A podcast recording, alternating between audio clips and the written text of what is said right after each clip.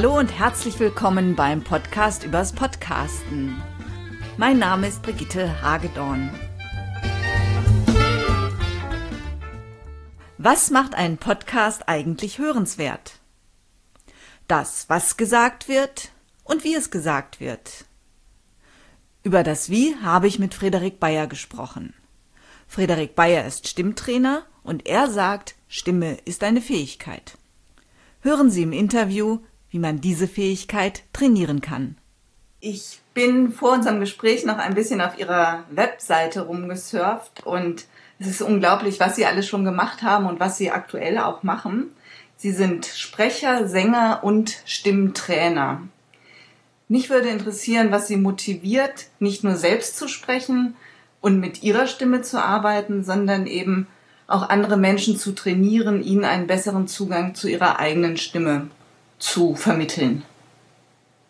Es ist richtig, ich mache unheimlich viel. Singen, sprechen und auch beides unterrichten. Das ist eine ganze Menge in der Tat.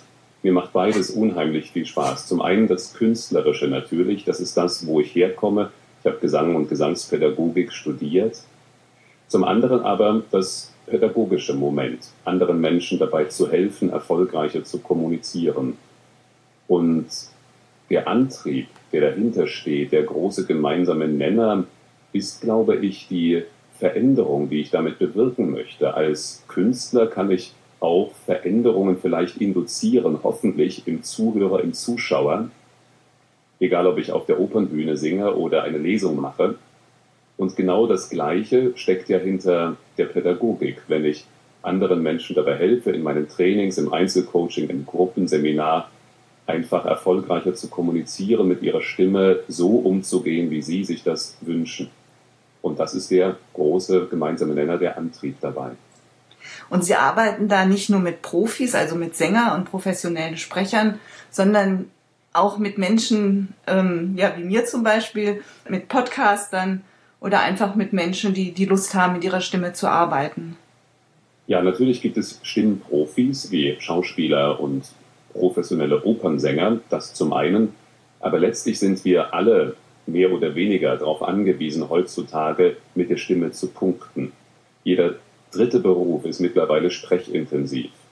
Gerade in unserer heutigen Zeit, in unserer Wissens- und Dienstleistungsgesellschaft kommt es immer mehr darauf an, erfolgreich zu kommunizieren. Im Meeting, bei Präsentationen, beim Telefonieren und, und, und. Und die neuen Medien geben, geben da unheimlich viel neue Aufgaben uns mit im Podcast-Bereich, bei Webinaren und, und, und. Es kommt also immer auch auf die Stimme an. Und das ist ja mein Job. Ich helfe den Menschen dabei, mit ihrer Stimme besser umzugehen, einfach mehr zu überzeugen. Was sind denn so typische Wünsche Ihrer Klienten an die, an die eigene Stimme? Typische Wünsche sind zum Beispiel etwas tiefer zu sprechen, gerade bei den Damen, um also als kompetenter, als souveräner, als überzeugender wahrgenommen zu werden. Bisweilen ist es auch einfach weniger monoton zu sprechen, vielleicht deutlicher zu sprechen, wirkungsvoller zu sprechen. Das sind die hauptsächlichen Wünsche meiner Klienten. Nun können sich die Hörer wahrscheinlich so ein Training schlecht vorstellen. Also wer das noch nie gemacht hat, überlegt sich vielleicht, hm, wie, wie soll das eigentlich gehen? Wie will der Herr Bayer was an meiner Stimme machen? Können Sie da ein bisschen, ein bisschen erklären oder erzählen, wie das so vor sich geht? Gerne. Viele Menschen meinen ja, dass Stimme nicht veränderbar sei, dass Stimme so ein Schicksal ist, was man hinnehmen müsse. Das stimmt aber nicht. Die Stimme ist nicht nur eine Eigenschaft, sondern in erster Linie ist sie eine Fähigkeit und Fähigkeiten können wir ja verändern. Und das ist genau mein Job, dass ich bei dieser Veränderung helfe. Mein Credo dabei ist es, so induktiv wie möglich zu machen. Das heißt, dass ich meinen Klienten nicht sage, mach diese Übung, weil ich weiß, sie ist gut für dich, sondern dass ich eher einen Prozess anstupse. Dass ich vielleicht einen Übungsimpuls gebe und wir gucken, wie ist die Stimme jetzt und wie ist sie nach dem Übungsimpuls. Und dann ist es immer dem Klienten überlassen, ob er diesen Effekt, der da entsteht, dieser Nachher-Effekt, ob er diesen integriert in sein unbewusstes Konzept von der Stimme oder nicht. Natürlich ist mein Ziel, ähm, ja, möglichst Übungen anzubieten, die attraktiv sind, ja, wo meine Klienten merken, oh, meine Stimme klingt jetzt irgendwie voller, tiefer, wärmer, wie auch immer. Und so einfach zu erreichen, dass ja, sie das Angebot annehmen, meine Klienten. Und das, diesen Weg finde ich sehr, sehr elegant. Wie lange dauert etwa so ein Training? Also ich nehme an, man kann endlos trainieren und sich immer noch verbessern. Aber wenn jetzt jemand starten möchte und sagt, ach, das würde ich gerne mal ausprobieren, was muss, also wie viel Zeit muss der ungefähr einplanen? Sie haben vollkommen recht, Stimme ist eine Lebensaufgabe. Klarer Fall. Stimme hat unheimlich viel mit uns selber zu tun, mit unserer Persönlichkeit und Persönlichkeitsentwicklung braucht nun mal Zeit. Das aber ist auch gerade das Schöne an der Stimme, dass sie Selbstveränderung, Selbstentwicklung ermöglicht. Das ist das, was auch die tiefe Befriedigung ausmacht bei dieser Arbeit. Also man kann tatsächlich das ganze Leben an der Stimme arbeiten. Auf der anderen Seite ist es aber so, dass auch schon in der ersten Stunde, wenn mich Klienten buchen, natürlich Veränderung möglich wird und hörbar wird. Ich tue mich immer schwer mit Versprechen, das ist klar. Ich kann nicht garantieren, dass nach einer gewissen Stundenanzahl ein gewisses Level erreicht ist der Veränderung. Das hängt von ganz vielen Faktoren noch zusätzlich ab, wie zum Beispiel der Fähigkeit zur Selbstwahrnehmung bei meinen Klienten. Wahrnehmung ist ein ganz wichtiger Schlüssel für die Veränderung, denn wir können ja nur Dinge verändern, die wir wahrnehmen können. Aber zum anderen auch das Übepensum spielt eine Rolle. So ehrlich muss ich sein. Das ist das, was ich meinen Klienten natürlich nicht abnehmen kann, dass sie wie ein Musikinstrument auch die Stimme üben müssen. Das sind zum Beispiel zwei wesentliche Faktoren, die für den Erfolg mit verantwortlich sind. Aber jede Stunde bringt was. Eine Stunde ist natürlich nur ein Tropfen auf einen heißen Stein. Es müssen schon mehrere sein. Und je ernsthafter Sie sich darauf einlassen, umso mehr Stunden werden sie auch buchen wahrscheinlich. Das muss natürlich nicht das ganze Leben sein, das ist ganz klar, aber ein paar Stunden sollten es sein. Die meisten meiner Klienten buchen zwischen fünf und zehn Stunden im Turnus von vielleicht 14 Tagen. Dann, dann noch eine eher praktische Frage, und zwar zur Haltbarkeit. Ich war jetzt 14 Tage im Urlaub. Ich gestehe, ich habe im Urlaub nicht geübt eigentlich habe ich kaum auf meine Stimme geachtet. Ja, ich habe dann, also ich war in Japan, ich habe sowieso, konnte nur mit meinem Mann kommunizieren sozusagen. Mit den anderen konnte ich sowieso nicht sprechen. ähm. Wenn man jetzt auf einem bestimmten Level ist, sage ich mal, und dann einen Monat nichts tut, ist es dann, dann schnell, kommt man schnell wieder auf den, auf den alten Level wie beim, wie beim Sport es eigentlich häufig so ist? Oder ist dann wieder, muss man dann wieder bei, bei Null anfangen? Ja und nein, würde ich sagen. Also ja, natürlich, dass man, wenn man nicht weiter lernt, schnell zurückschwimmt.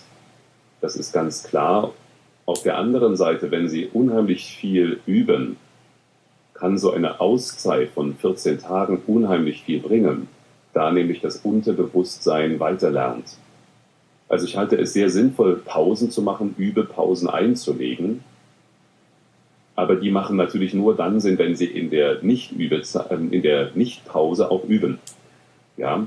Und natürlich bringt es auch nicht, nichts alle 14 Tage für 14 Tage zu pausieren. Also es ist schon wichtig zu gucken, dass das Übepensum insgesamt stimmt und dann natürlich mal eine Pause zu machen, Urlaub zu machen und dann einfach äh, den Job weiterzureichen, den Staffelstab weiterzureichen an das Unterbewusste, das ist eine gute Strategie.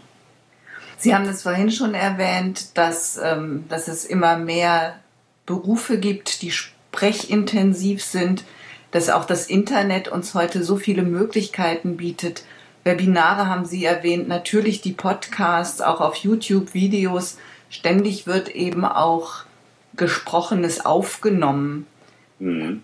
Haben Sie ein paar Tipps, also vielleicht auch direkt jetzt für Podcaster, die am Mikrofon stehen oder sitzen, oft alleine und ja, ich sag mal, Schwierigkeiten haben, jetzt so eine ganze Sendung wirklich tragfähig zu besprechen? Es gibt eigentlich ein paar einfache Tipps. Und zwar gestalten Sie das Setting so günstig wie möglich, die Rahmenbedingungen für die Stimme. Das beginnt schon mit dem Raum zum Beispiel, wo Sie das aufnehmen. Dass da keine Störgeräusche sind zum Beispiel. Das beginnt aber auch mit dem körperlichen Setting. Sitzen Sie oder stehen Sie? Probieren Sie mal aus zu stehen statt zu sitzen. Wie wird sich die Stimme dabei verändern? Wie klingt sie vielleicht anders? Ein weiterer wichtiger Aspekt ist natürlich die Aufnahmetechnik. Machen Sie es sich einfach, indem Sie gute, hochwertige Technik sich besorgen, gerade dann, wenn Sie das eher beruflich machen, wenn Sie das oft machen, Podcasts aufnehmen oder Webinare leiten, dann ist eine gute Audiotechnik Gold wert. Und automatisch werden Sie natürlich auch ein besseres Produkt am Ende haben. Hören Sie selbst Podcasts? Hin und wieder, gelegentlich. Gut. Ist Ihnen da was Bestimmtes aufgefallen, dass Sie so sagen, also das ist so ein, so ein No-Go? Was ich immer schade finde, wenn ein Podcast zu beiläufig daherkommt. Also auf der einen Seite sollten aus meiner Sicht Podcasts frei gesprochen sein. Frei gesprochen heißt immer mit Stichwortkonzept. Auf der anderen Seite darf es aber nicht ins Belanglose abdriften, dass jemand einfach mal das Mikro anschaltet und daher palavert und das vielleicht über 17 Minuten oder dergleichen. Also ich habe es lieber kurz und knackig, lieber vielleicht fünf Minuten nur oder sieben Minuten Maximum und dafür aber wirklich Content, dafür wirklich Inhalt. Und das muss man vielleicht gegebenenfalls ein Stück weit vorher üben. Ich bin ja immer dafür, dass man auch solche Beiträge nochmal bearbeitet und dann eventuell das Überflüssige rausnimmt. Meine letzte Frage. Und zwar eine Frage, die mir selbst häufig in meinen Seminaren gestellt wird. Soll ich meinen Podcast selbst sprechen? Wie würden Sie diese Frage beantworten als Stimmtrainer? wenn es darum geht, eine eigene Marke zu kreieren, als Trainer, Coach zum Beispiel oder Experte für Social Media, wie auch immer, dann sollten Sie selbst sprechen. Das hat die Authentizität des Originals, logischerweise. Es hat auch ja, die Aura des Originals und das finde ich gut. Derjenige, der spricht, äh, ist derjenige, der auch dann später die Trainings anbietet und so weiter das halte ich schon für sehr wichtig. Das ist was anderes als beispielsweise ein Image-Video, ein Image-Film, den Sie in Auftrag geben, wo Sie einen Profisprecher engagieren, beispielsweise mich, der dann unter dem Bild spricht und die Botschaften an den Mann und die Frau bringt. Das ist dann was anderes. Beim Podcast sehe ich es ganz genauso wie beim Webinar. Das sollten Sie natürlich selbst sprechen. Super. Das waren schon alle meine Fragen. Und ich danke Ihnen ganz herzlich, Herr Bayer. Ich habe über die Jahre verschiedene Stimmtrainings ausprobiert. Vor allem in der Zeit, als ich vorwiegend fürs Radio gearbeitet habe. Ich kann es wirklich nur empfehlen. Es macht viel Spaß und es gibt ganz unterschiedliche Möglichkeiten, es mal auszuprobieren. Kurse an der Volkshochschule oder Angebote speziell für Journalisten. Man kann Einzelstunden nehmen oder in der Gruppe lernen. Aktuell gönne ich mir Herrn Bayer. Und wir machen das per Skype. Das ist toll. Es nimmt nicht so viel Zeit in Anspruch und ich übe eben da, wo ich in der Regel dann auch spreche. Einen Anfang und um Ihre Stimme besser kennenzulernen, können Sie direkt mit Frederik Bayer machen. Er bietet nämlich eine kostenlose Stimmanalyse an, den Stimm-Quick-Check. Sie finden das auf www.voiceofgermany.net. Ein tolles Angebot. Und wie schon im letzten Podcast erwähnt, gibt es keine Weihnachtspause. Ich mache beim Pottwichteln mit. Das heißt, am 24. Dezember werden Sie hier irgendeinen anderen Podcaster hören. Einen, der ebenfalls beim Wichteln mitmacht. Mich könnten Sie dann auch hören, allerdings auf einem anderen Kanal oder besser auf einem anderen Feed. Auf welchem wird allerdings nicht verraten. Ich freue mich, wenn wir uns hier im neuen Jahr wieder hören. Eine gute Zeit bis dahin wünscht Ihnen Brigitte Hagedorn.